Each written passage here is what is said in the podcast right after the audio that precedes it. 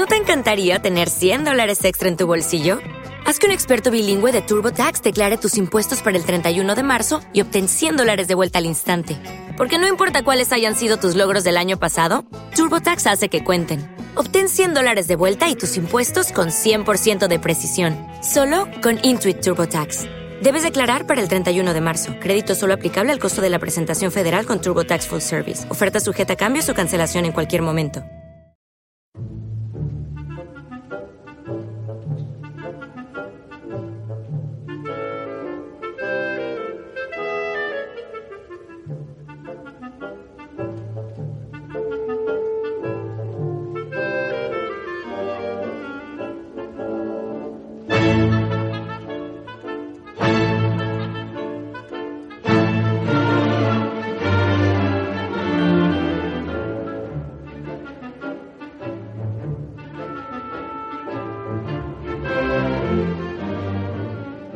Hola amigos de TDC Podcast, bienvenidos a un nuevo regalito para suscriptores y bienvenidos a una nueva entrega de qué película o qué peli veo hoy.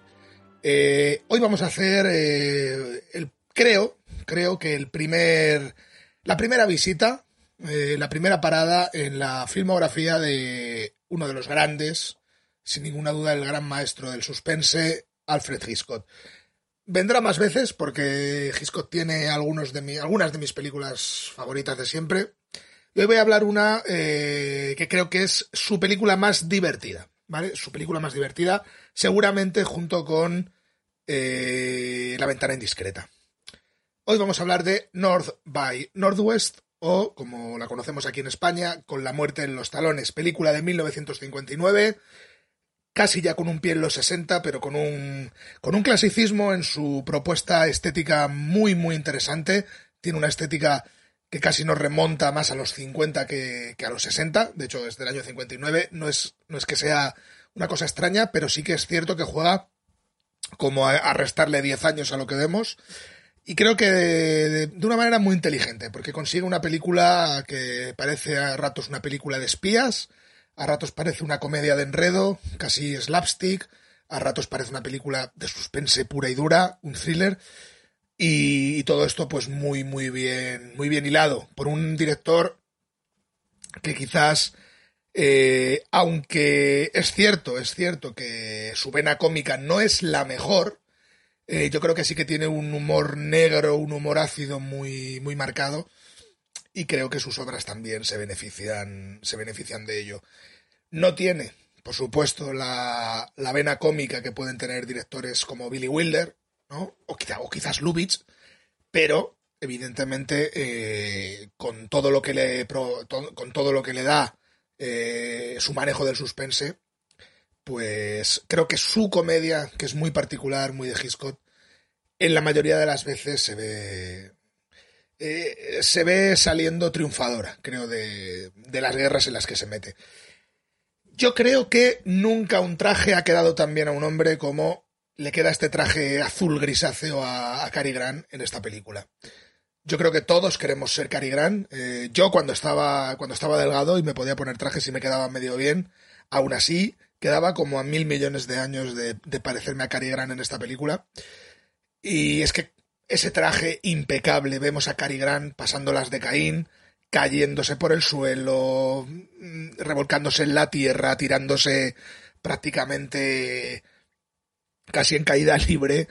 Y aún así ese traje, aunque se manche, realmente es como si no se manchara, ¿no? Es, es una especie de trasunto de un de un 007 involuntario y que y muy pez fuera del agua, muy el arquetipo o el tropo del pez fuera del agua siempre en comedia funciona muy bien, también en suspense, hace que se, hace que ese traje no se manche y es que encima Cary Grant, si el traje se mancha, pues ahí está Cary Grant con, esa, con ese cinismo bien entendido, con esa ternura canalla, ¿no? Eh, creo que es un personaje, la verdad es que muy, muy, muy, muy icónico en la historia del cine, el personaje de, de Con la muerte en los talones.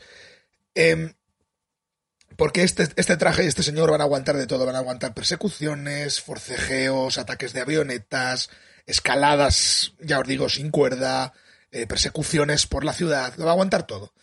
Eh, el traje y Cary Grant van a permanecer enteros durante toda la película, van a seguir siendo entrañables y geniales, como es desde el principio, pues hasta el último minuto.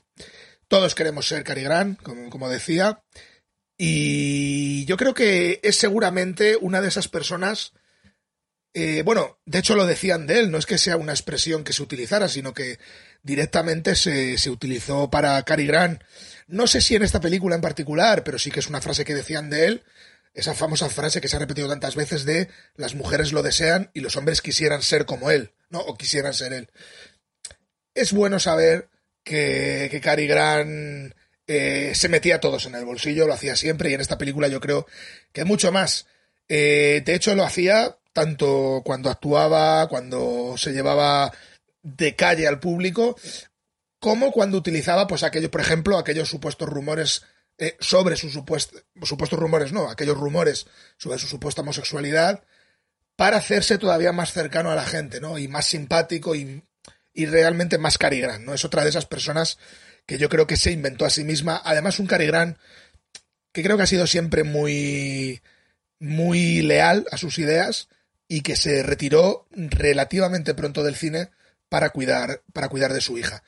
Así que yo creo que es un genio, es uno de los grandes, grandes, grandes de la historia del cine, sin lugar a dudas, y se junta con otro grande, grande, grande y genial eh, y, eh, icono del, de la historia del cine como es Alfred Hitchcock, ¿no? El británico.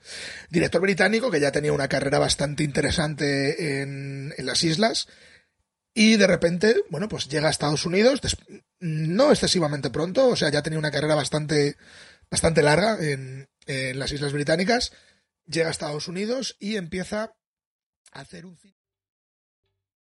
¿Te está gustando este episodio? Hazte fan desde el botón apoyar del podcast de Nivos. Elige tu aportación y podrás escuchar este y el resto de sus episodios extra. Además, ayudarás a su productor a seguir creando contenido con la misma pasión y dedicación.